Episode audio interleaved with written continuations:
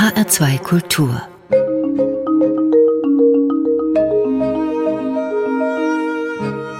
Doppelkopf am Tisch mit Joachim Sartorius, Gastgeberin ist Ulrike Schneiberg.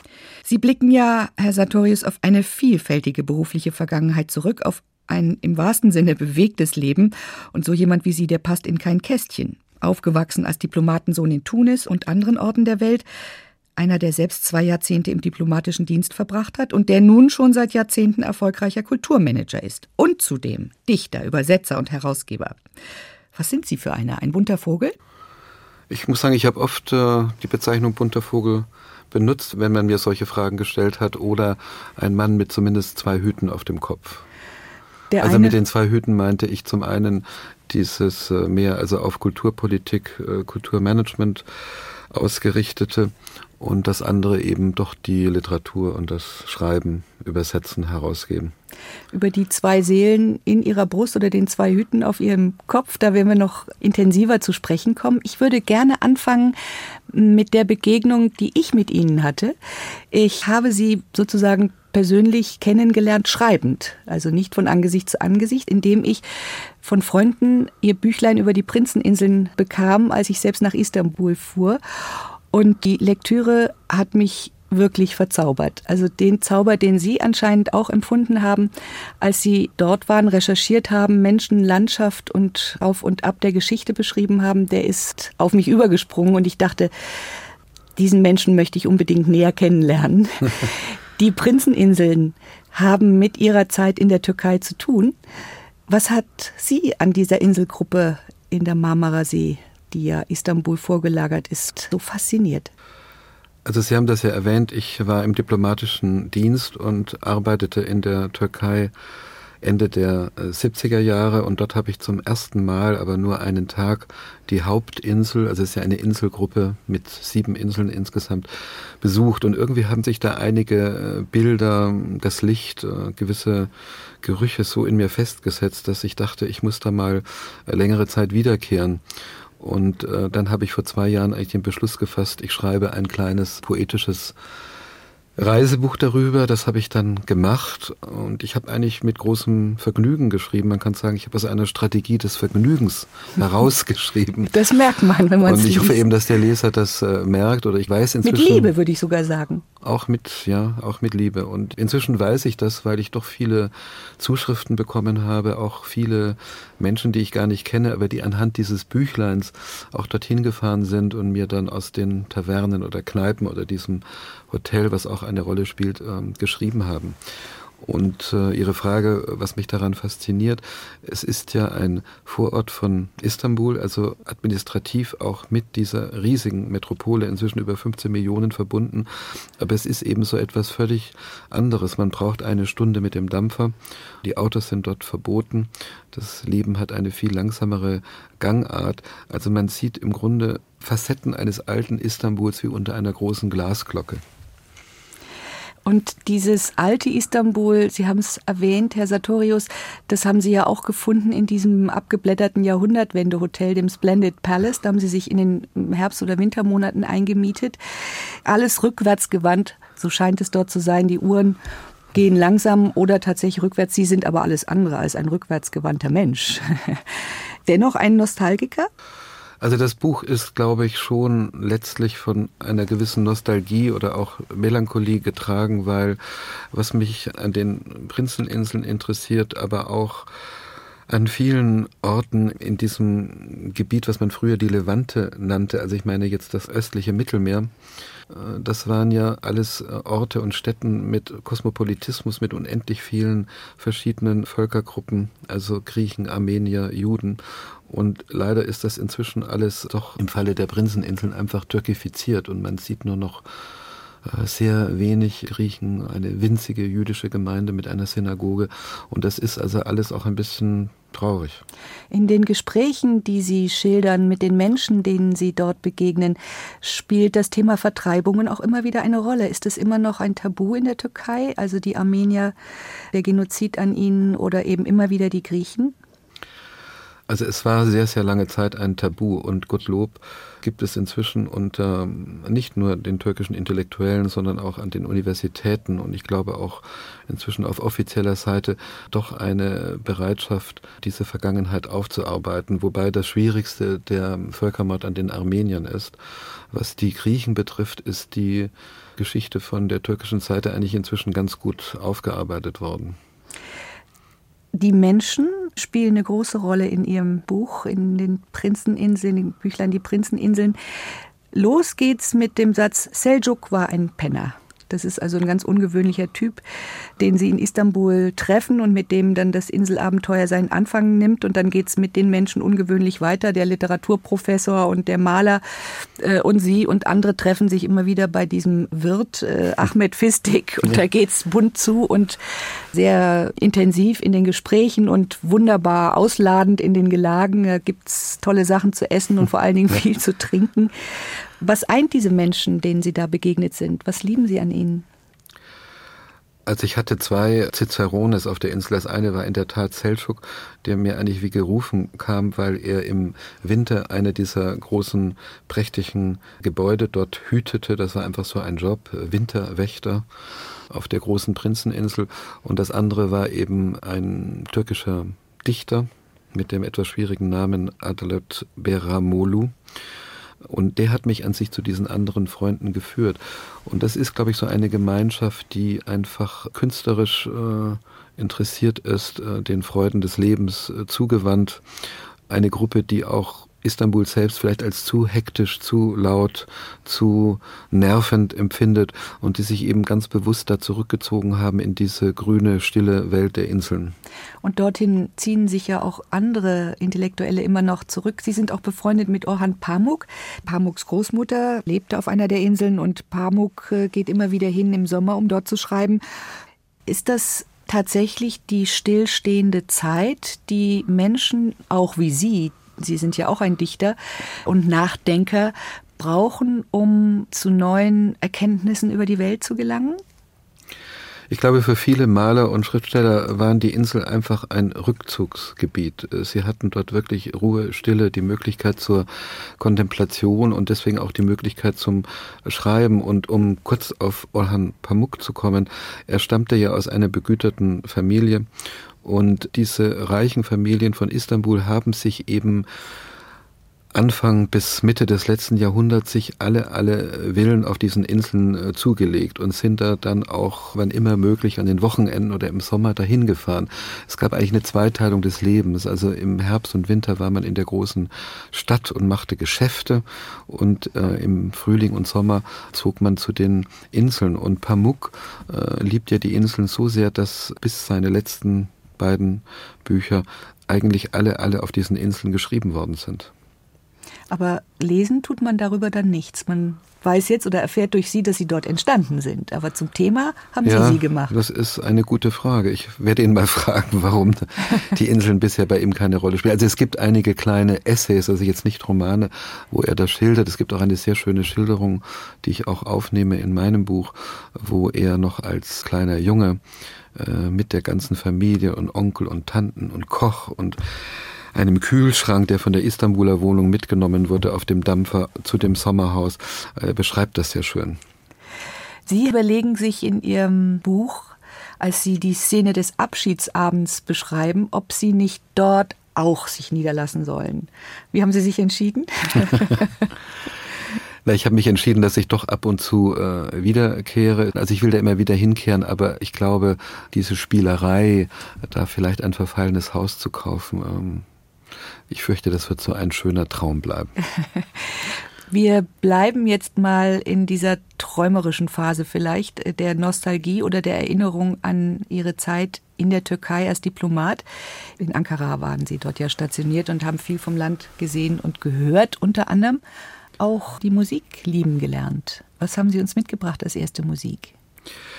Ich habe mitgebracht als erste Musik einen türkischen Klarinettisten, den ich sehr, sehr schätze und liebe und den ich in Istanbuler Nachtclubs vor vielen Jahren zum ersten Mal hörte. Er war damals sehr berühmt für seine großen, extravaganten Ohrringe und er heißt Hüsnü Senlendirici ein etwas schwieriger Name, aber er spielt einfach fantastisch die Klarinette.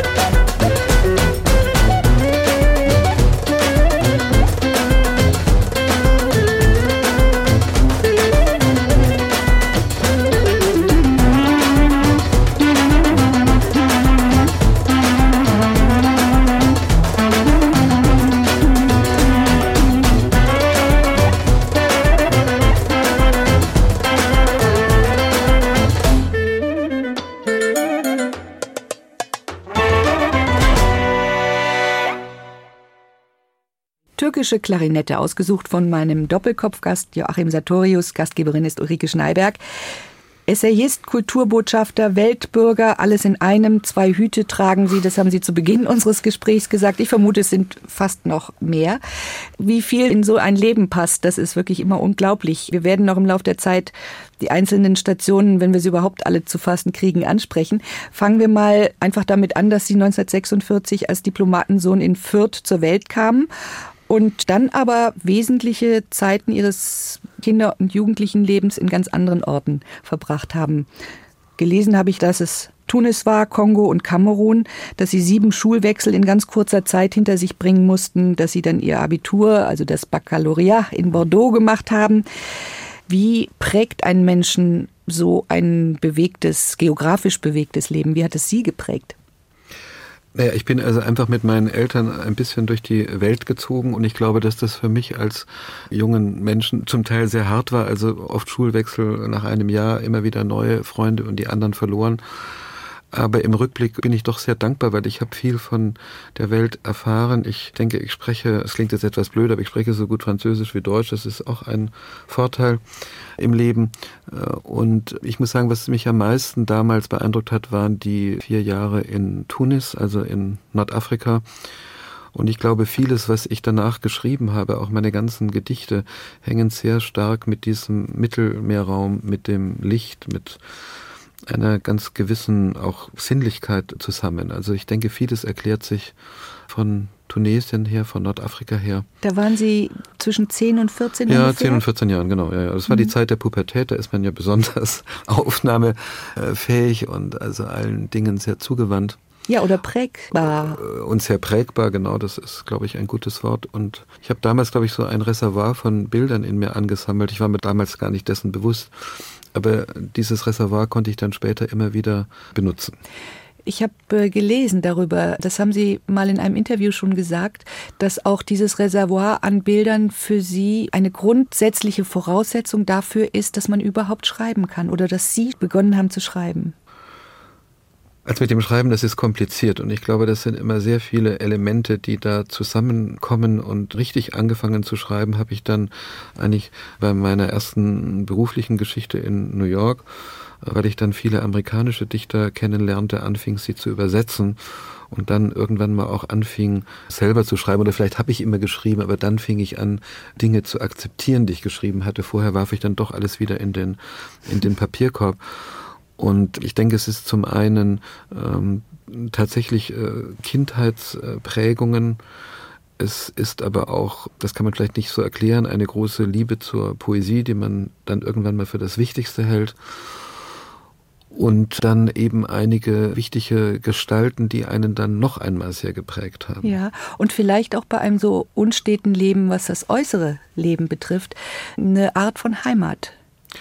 Ich bin oft gefragt worden, was denn meine Heimat sei, weil ich die erste Hälfte meines Lebens wirklich ein Nomade war und ständig irgendwo anders saß und äh, in die Welt schaute. Und da habe ich immer gesagt, ja, die deutsche Sprache sei meine Heimat. Das stimmt immer noch, aber inzwischen ist auch Berlin meine Heimat geworden.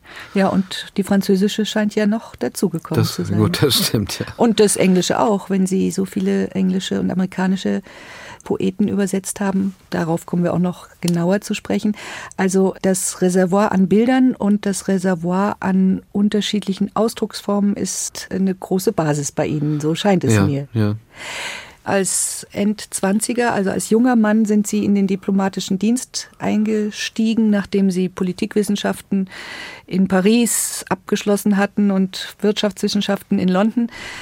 Erste Station New York als Eintritt in den diplomatischen Dienst. Vier Jahre waren Sie dort Kulturreferent. Das muss eine unglaublich spannende Zeit für so einen jungen Mann gewesen sein, wie Sie es damals waren. Na, ich bin meinem Ausbilder, damals war ja Bonn noch die Hauptstadt der alten Bundesrepublik, aber der hatte dann beschlossen, ach, der Sartorius interessiert sich für Kultur, den schicken wir jetzt als Kulturreferent nach New York und ich bin ihm dann auch heute dafür dankbar, weil das war natürlich jetzt für mich, damals 28 Jahre alt, also einfach der Traumjob äh, schlechthin und äh, ich meine, ich könnte jetzt fünf Stunden darüber erzählen, am zweiten Abend schon mit Max Ernst zusammen, der damals noch lebte und eine große Ausstellung im Guggenheim Museum aufbaute. Dann gab es damals den New York Film Festival und die deutschen Filmemacher wurden entdeckt und also Alexander Kluge, Schlöndorf, Werner Herzog. Aber ich muss sagen, sehr oft besuchte mich Rainer Werner Fassbinder und saß also weinend auf meinen Knien und sagte schon wieder hat mich keiner auf der Fifth Avenue erkannt. Also, ja, also ich kann da tausende von Anekdoten erzählen, aber es war eine spannende Zeit, weil New York war damals noch enorm von den jüdischen Emigranten geprägt. Es gab also eigentlich eine damals sehr, sehr starke antideutsche Haltung. Also in der Presse las man auch immer, Max Beckmann ist ja das allerletzte, ein deutscher deutscher Barbar, auch Otto Dix und ich rede jetzt mal von der Malerei. Aber es war, waren diese Jahre, wo langsam die zeitgenössische deutsche Kunst, die zeitgenössische deutsche Literatur, auch das Theater entdeckt wurde und dass ich da dort war, war wirklich fantastisch. Und meine allerletzte Handlung, bevor ich weinenden Auges dann in die Türkei ging, war ein Besuch im Guggenheim Museum und da durfte ich 200.000 Dollar, das war damals sehr viel Geld, dem dortigen Direktor Tom Messer überreichen für eine Einzelausstellung von Joseph Beuys. Und das war dann wirklich ein Durchbruch, dass zum ersten Mal ein damals noch lebender deutscher Künstler eine Einzelausstellung in einem bedeutenden amerikanischen Museum hatte. Also es ist damals viel passiert und es hat mir alles einen Riesenspaß gemacht. New York, wenn ich die Zahlen richtig in Erinnerung habe, war von 1974 bis 78. Exakt. Ja. Dann Ankara. Dort waren sie Pressereferent. Nächste Station Gesandter in Nikosia. Also immer wieder unterschiedliche Kulturen, Religionen, politische Systeme, immer wieder Brücken bauen und abbrechen.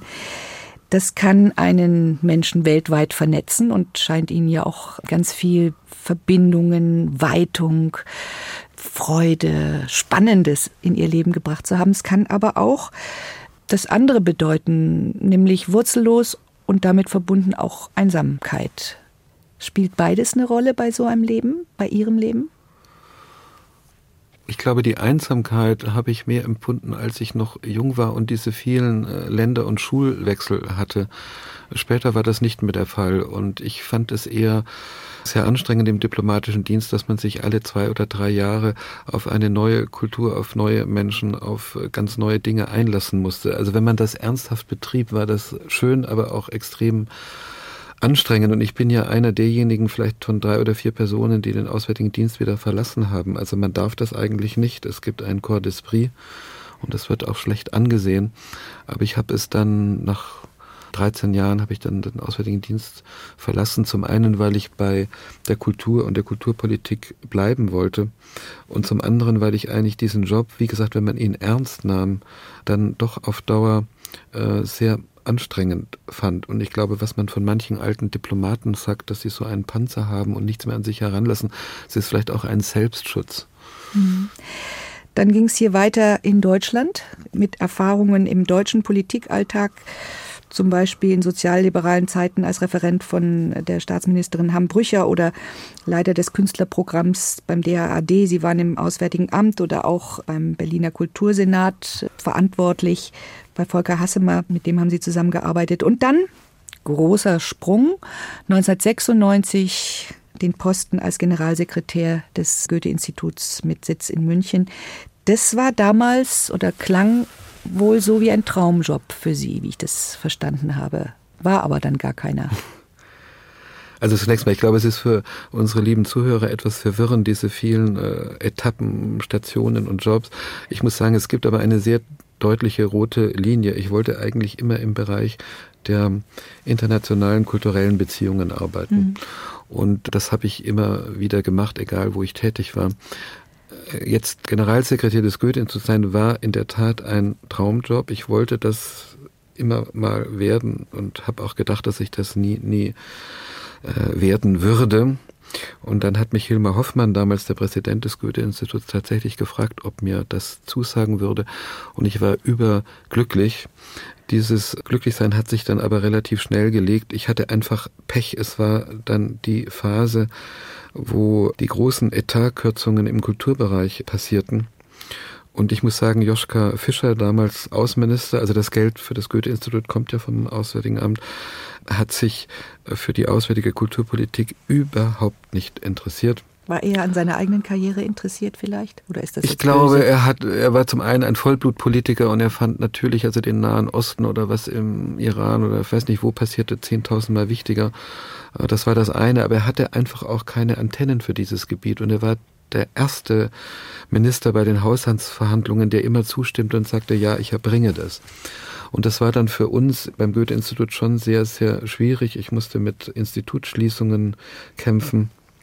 Also es waren sehr, sehr schwierige Jahre. Und mhm. äh, als ich dann nach vier Jahren die Frage von Michael Naumann, dem ersten Kulturminister bekam, ob ich nach Berlin äh, zu den Berliner Festspielen wechseln möchte, habe ich dann doch schweren Herzens und nach drei schlaflosen Nächten Ja gesagt.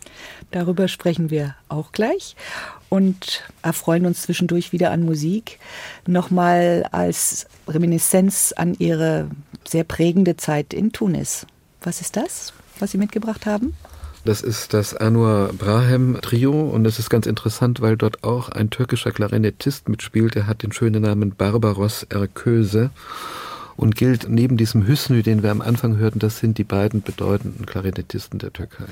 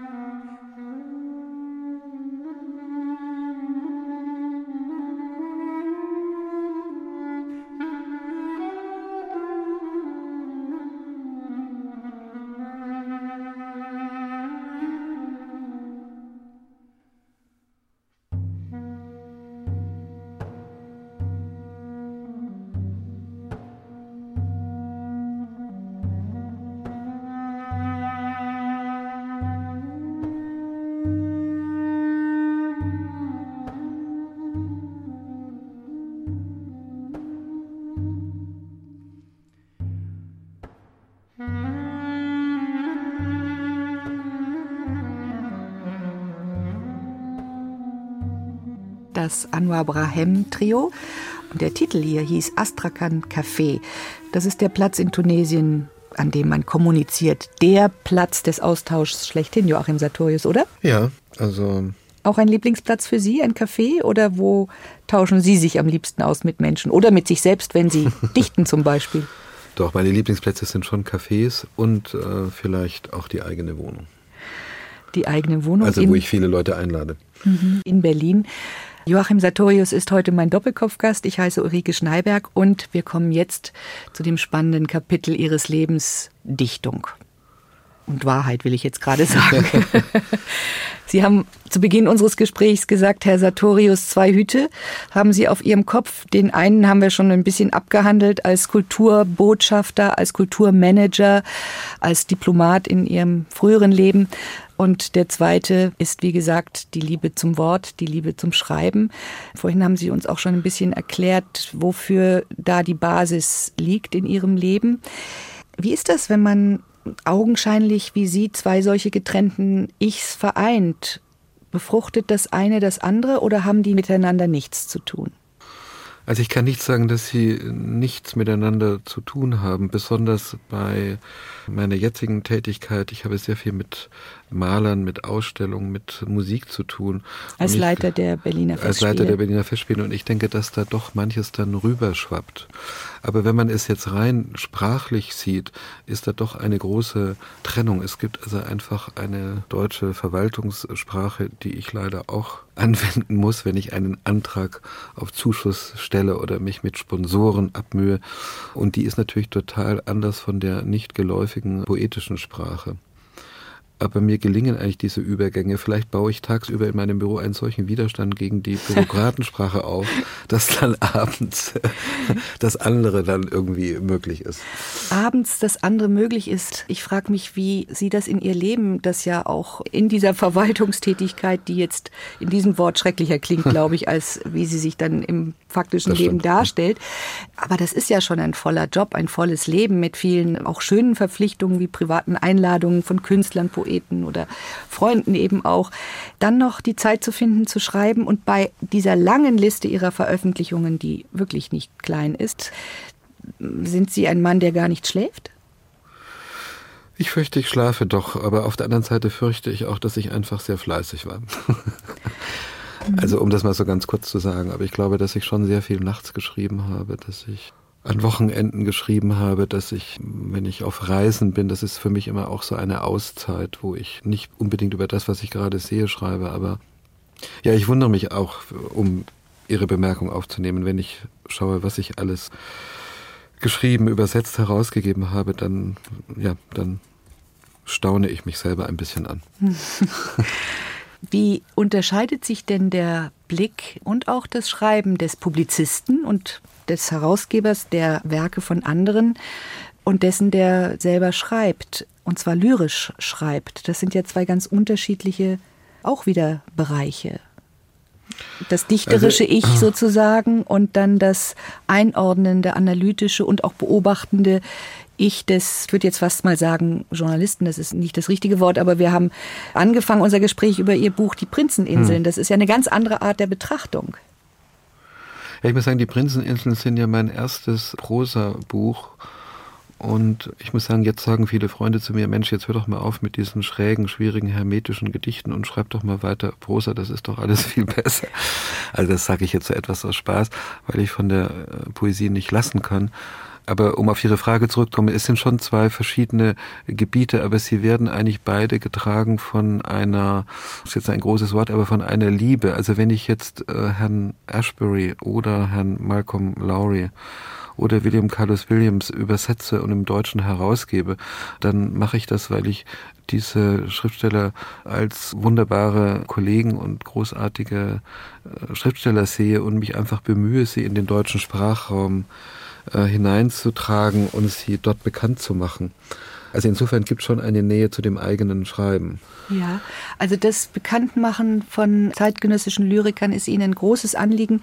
Das zeigt da auch Ihr wunderbarer Atlas der neuen Poesie, den Sie 1995 herausgegeben haben. so eine Art Fortschreibung von Enzensbergers Museum der modernen Poesie. Also auch eine Chronistenpflicht, die Sie da erfüllen? Also ich habe ja eine Reihe von Anthologien herausgegeben, wobei dieser Atlas der neuen Poesie eigentlich überhaupt mein erfolgreichstes Buch war mit über 20.000 verkauften Exemplaren.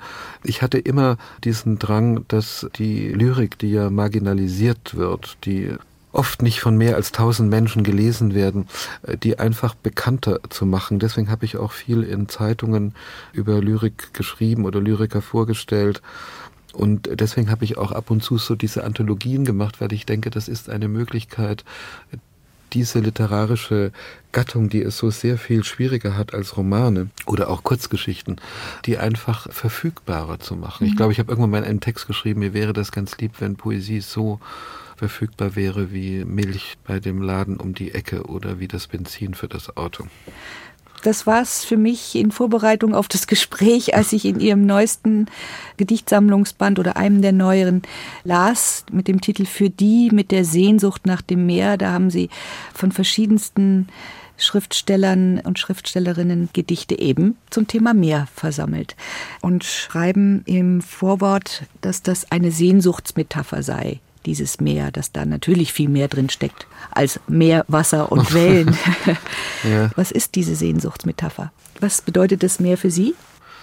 Also zunächst mal, ich bin weniger ein Mensch der Alpen als wirklich ein Mensch des Meeres und wir haben ja in unserem Gespräch auch öfter das Mittelmeer erwähnt. In Tunis hatten meine Eltern äh, ein Haus direkt am Wasser und ich bin eigentlich acht Monate lang eigentlich nur in diesem Mittelmeer geschwommen. Ein Wunder, dass nicht zwischen meinen Zehen oder Fingern langsam irgendwelche Schwimmhäute wuchsen. Sie essen gerne Fisch äh, wahrscheinlich? Und ich esse gerne Fisch und äh, also ich meine, das Meer ist mir schon nahe, aber mit dieser Sehnsuchtsmetapher ist es so, dass eben das Meer ja letztlich nicht zu greifen ist und es auch kaum Gedichte gibt über das Meer als Meer. Es ist immer Meer und Strand oder Meer und Sturm oder Meer und Schiff.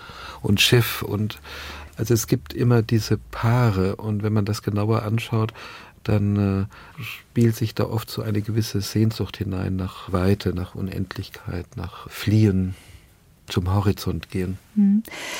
Ich würde sehr gerne mal ein Gedicht von Ihnen hören.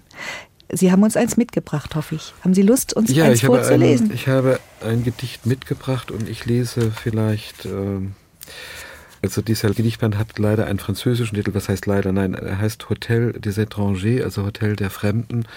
Und zwar ist das ein Hotel, das tatsächlich existierte auf der Hauptinsel der Prinzeninseln. Da wenn kommen man, wir immer wieder hin. Äh, wenn man einen Baedeker von 1923 aufschlägt, dann wird dieses Hotel des Étrangers erwähnt, mit einem gewissen Komfort ausgestattet. Also das Gedicht handelt eigentlich von den Exilanten, die Anfang des 20. Jahrhunderts auf der Insel lebten.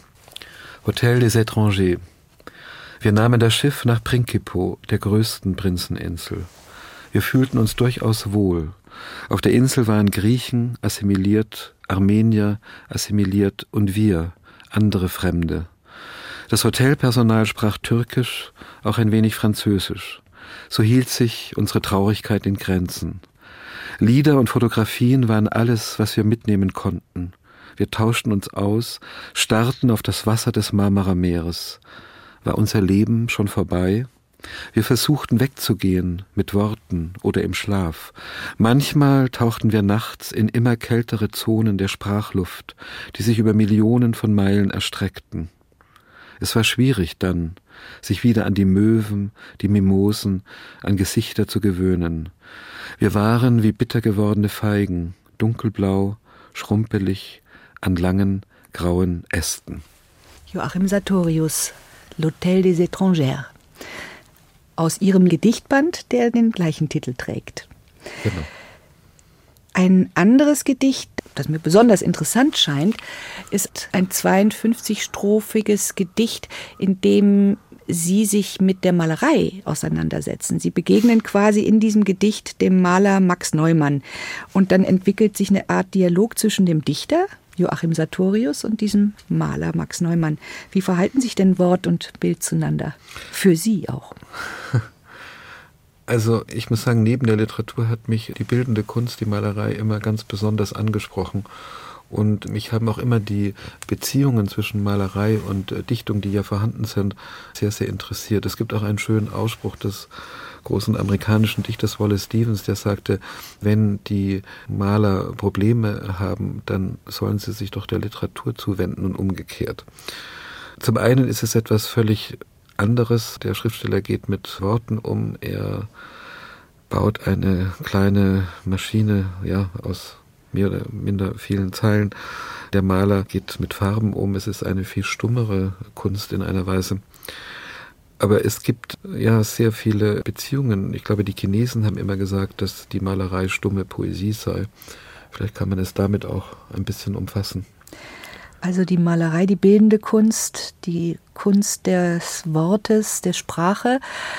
Die Musik spielt aber auch eine Rolle in ihrem Leben wäre komisch, wenn nicht. Deswegen kommen wir jetzt nach Weltmusik aus der Türkei und Tunesien mit jeweils zwei türkischen Klarinettisten zur Klassik. Was lieben Sie an Dimitri Schostakowitsch Streichquartetten? Also ich muss sagen, dass mich zum einen Streichquartette, weil es eine sehr überschaubare musikalische Formation ist. Es sind einfach vier äh, Streichinstrumente und diese Musik für 16 Seiten, wie man auch sagen kann beim Quartett, hat mich eigentlich immer sehr, sehr interessiert. Das geht los mit ganz frühen Quartetten von Händel, Haydn, Mozart. Und Schostakowitsch ist aber einer meiner großen Lieblinge. Ich denke, er ist ein bedeutender Komponist, aber mich hat auch immer sein Leben fasziniert. Seine Tätigkeit war überwiegend in der Zeit von Stalin. Und er war zum einen der ganz, ganz große gefeierte sowjetische Komponist, zum anderen hat Stalin ihn auch immer wieder äh, sehr schlecht behandelt und er wusste nie genau, ist er morgen im Gulag oder nicht. Also es ist im Grunde ein sehr tragisches, äh, schwieriges Künstlerleben gewesen. Und ich glaube, dass man gerade in den Streichquartetten eigentlich merkt, wie bitter und wie schwierig sein Leben ist und dass er es auch versucht hat aufzufangen mit Ironie und schrillen Tönen und, äh, und so weiter. Und diese schrillen Töne hören wir jetzt. Der erste Satz oder ein Teil des ersten Satzes aus Schostakowitsch Streichquartett Nummer 3 ist spielt das Mandelringquartett.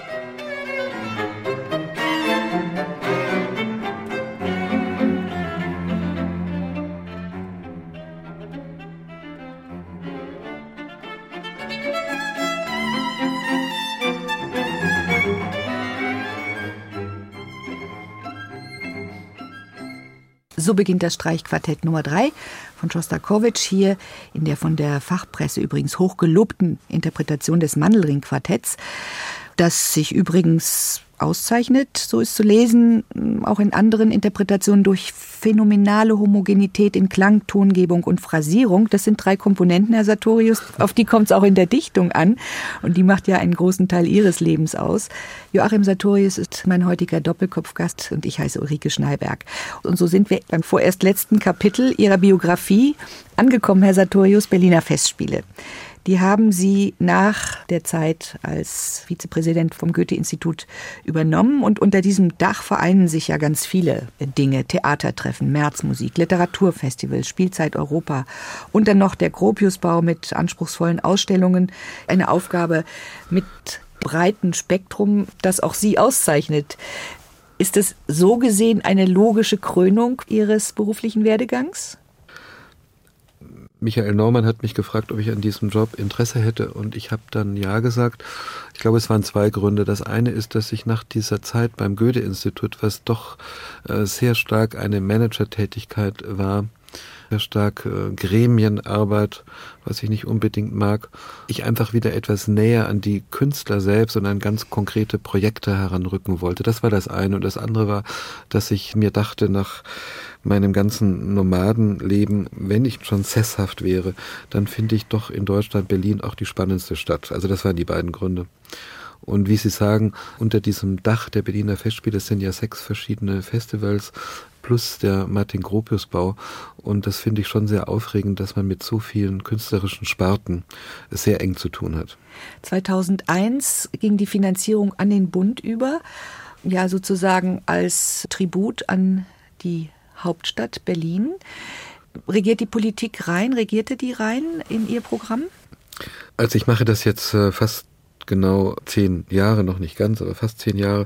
Und ich habe eigentlich nie eine Einmischung der Politik erlebt. Also alle Kulturminister bis hin jetzt zu Bernd Neumann haben einen finanziellen Rahmen zur Verfügung gestellt, haben auch uns finanzielle Planungssicherheit gegeben, was ganz wunderbar ist, was ich auch für die vornehmste Aufgabe eines Kulturpolitikers halte, aber haben sich jetzt inhaltlich eigentlich nie eingemischt. Ist ja heute nicht mehr selbstverständlich, dass die Kultur so gesichert ist, wie Sie es gerade sagen, Herr Sartorius finanziell? Ja, ich muss sagen, wir hatten einfach das Glück, dass, wie Sie andeuteten, 2001 die Festspiele komplett vom Bund übernommen wurden. Und damit waren wir eigentlich der schwierigen Berliner Kommunalpolitik äh, und diesem Entlangschlittern am Bankrott des Landeshaushalts äh, waren wir einfach entzogen. Das ist natürlich ganz schön. Also wir haben ein auskömmliches Budget und können einiges tun.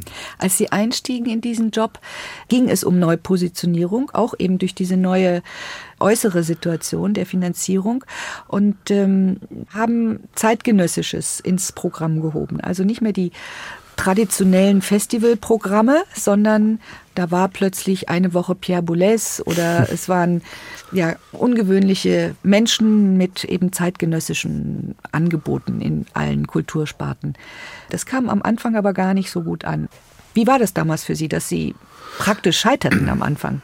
Ich muss sagen, die ersten zwei, drei Jahre waren sehr schwierig. Das hatte mehrere Gründe. Das eine war, dass mein Vorgänger 28 Jahre lang Intendant war. Also ich übernahm äh, Strukturen, die zum einen alt waren, äh, zum anderen auch festgefügt. Das hat eine gewisse Kraftanstrengung bedeutet, das aufzubrechen. Zum anderen wollte ich einfach in dem Gefüge dessen, was in Berlin überhaupt los ist, einen größeren Akzent auf das Zeitgenössische, auf das Neue auf das zukunftsweisende setzen. Ich habe auch einige neue Formate eingeführt im Bereich der aktuellen äh, Musik, äh, Märzmusik. Ich habe versucht, die musikalischen Festwochen auch in Richtung auf das 20. Jahrhundert zu drehen, also nicht mehr Schubert und Mahler, sondern, wie Sie sagen, Pierre Boulez oder Stockhausen oder Luigi Nono. Also ich will das nicht leugnen, es war schwierig. Ich glaube, ich habe auch einige Fehler gemacht. Aber jetzt seit vielleicht fünf Jahren laufen die Festspiele sehr gut. Wir haben eine hervorragende Auslastung bei fast allen Festivals. Es ist uns auch gelungen, was sehr wichtig ist, das Publikum zu verjüngen und auch dieses jüngere Publikum zu binden. Also insofern äh, bin ich jetzt eigentlich ganz froh, was die Festspiele betrifft. Jetzt sind Sie ganz froh und jetzt hören Sie bald auf. Wie schade. Im Jahr 2011 werden Sie aussteigen. Was kommt dann? Ja, ich muss sagen, also Herr Neumann hat mir gesagt, wenn ich jetzt Lust hätte, ich würde das ja nicht schlecht machen. Das war, glaube ich, in seinem Jargon das höchste Lob. Äh, ich äh, könnte auch noch weitermachen, aber ich muss sagen, ich habe im Schnitt eigentlich meine Berufe immer, also im Schnitt alle sechs, sieben Jahre gewechselt. Und ich finde, das klingt jetzt etwas edel, aber so ein Betrieb wie die Festspiele brauchen einfach nach zehn Jahren einen neuen Kopf äh, mit anderen Überzeugungen, anderen Leidenschaften. Ich halte das für ganz essentiell. Außerdem habe ich viele eigene Pläne, was Schreiben und so weiter betrifft. Also ich habe dann einfach für mich beschlossen, okay, ich verlängere nochmal um ein Jahr, also bis Ende 2011. Und dann höre ich sozusagen auf eigenen Wunsch auf. Fürchten Sie das Alter? Also das Alter selber fürchte ich nicht, aber ich fürchte die damit einhergehenden Gebrechen und Zipperlein. Mag ja auch nicht kommen. Mag auch nicht Sind kommen, wir mal ja. positiv. Was macht Sie glücklich außer Schreiben, außer solche Erfolge für die Sache einfahren zu können und Raki zu trinken. Also was mich glücklich macht, ich reise gerne allerdings immer weniger zu Orten, die ich noch nicht kenne, sondern eher im Sinne von einem Wiederbegegnen, äh, wieder Freundschaft schließen mit Tunis, mit Palermo, mit Zypern. Äh, dass das eine und das andere ist, also jetzt hier in Berlin. Berlin ist ja eine grüne Stadt mit vielen Parks, mit vielen Seen. Ich wandere auch gerne. Und werden hier bleiben, vermutlich in Berlin? Oder Ich wird sie es wieder irgendwo anders hinziehen? Nee, ich bleibe in Berlin. Joachim Sartorius, ganz herzlichen Dank für dieses Gespräch, das, wie Sie irgendwann mal sagten vorhin, locker fünf Stunden gefüllt hätte mit all dem, was Sie tun und vielleicht noch vorhaben in Ihrem Leben. Für dieses Mal herzlichen Dank. Und die letzte Musik, die kommt zwar aus dem hohen Norden, hat aber mit Berlin auch zu tun. Ja, das ist Layers of Light, wo Nils Landgren die Posaune spielt. Also es ist skandinavischer Jazz, wenn man so will. Ich habe das deswegen gewählt, weil Nils Landgren der wunderbare künstlerische Leiter des Jazzfestes ist unter dem Dach der Berliner Festspiele. Dann vielen Dank nochmal. Vielen Dank, Frau Schneider.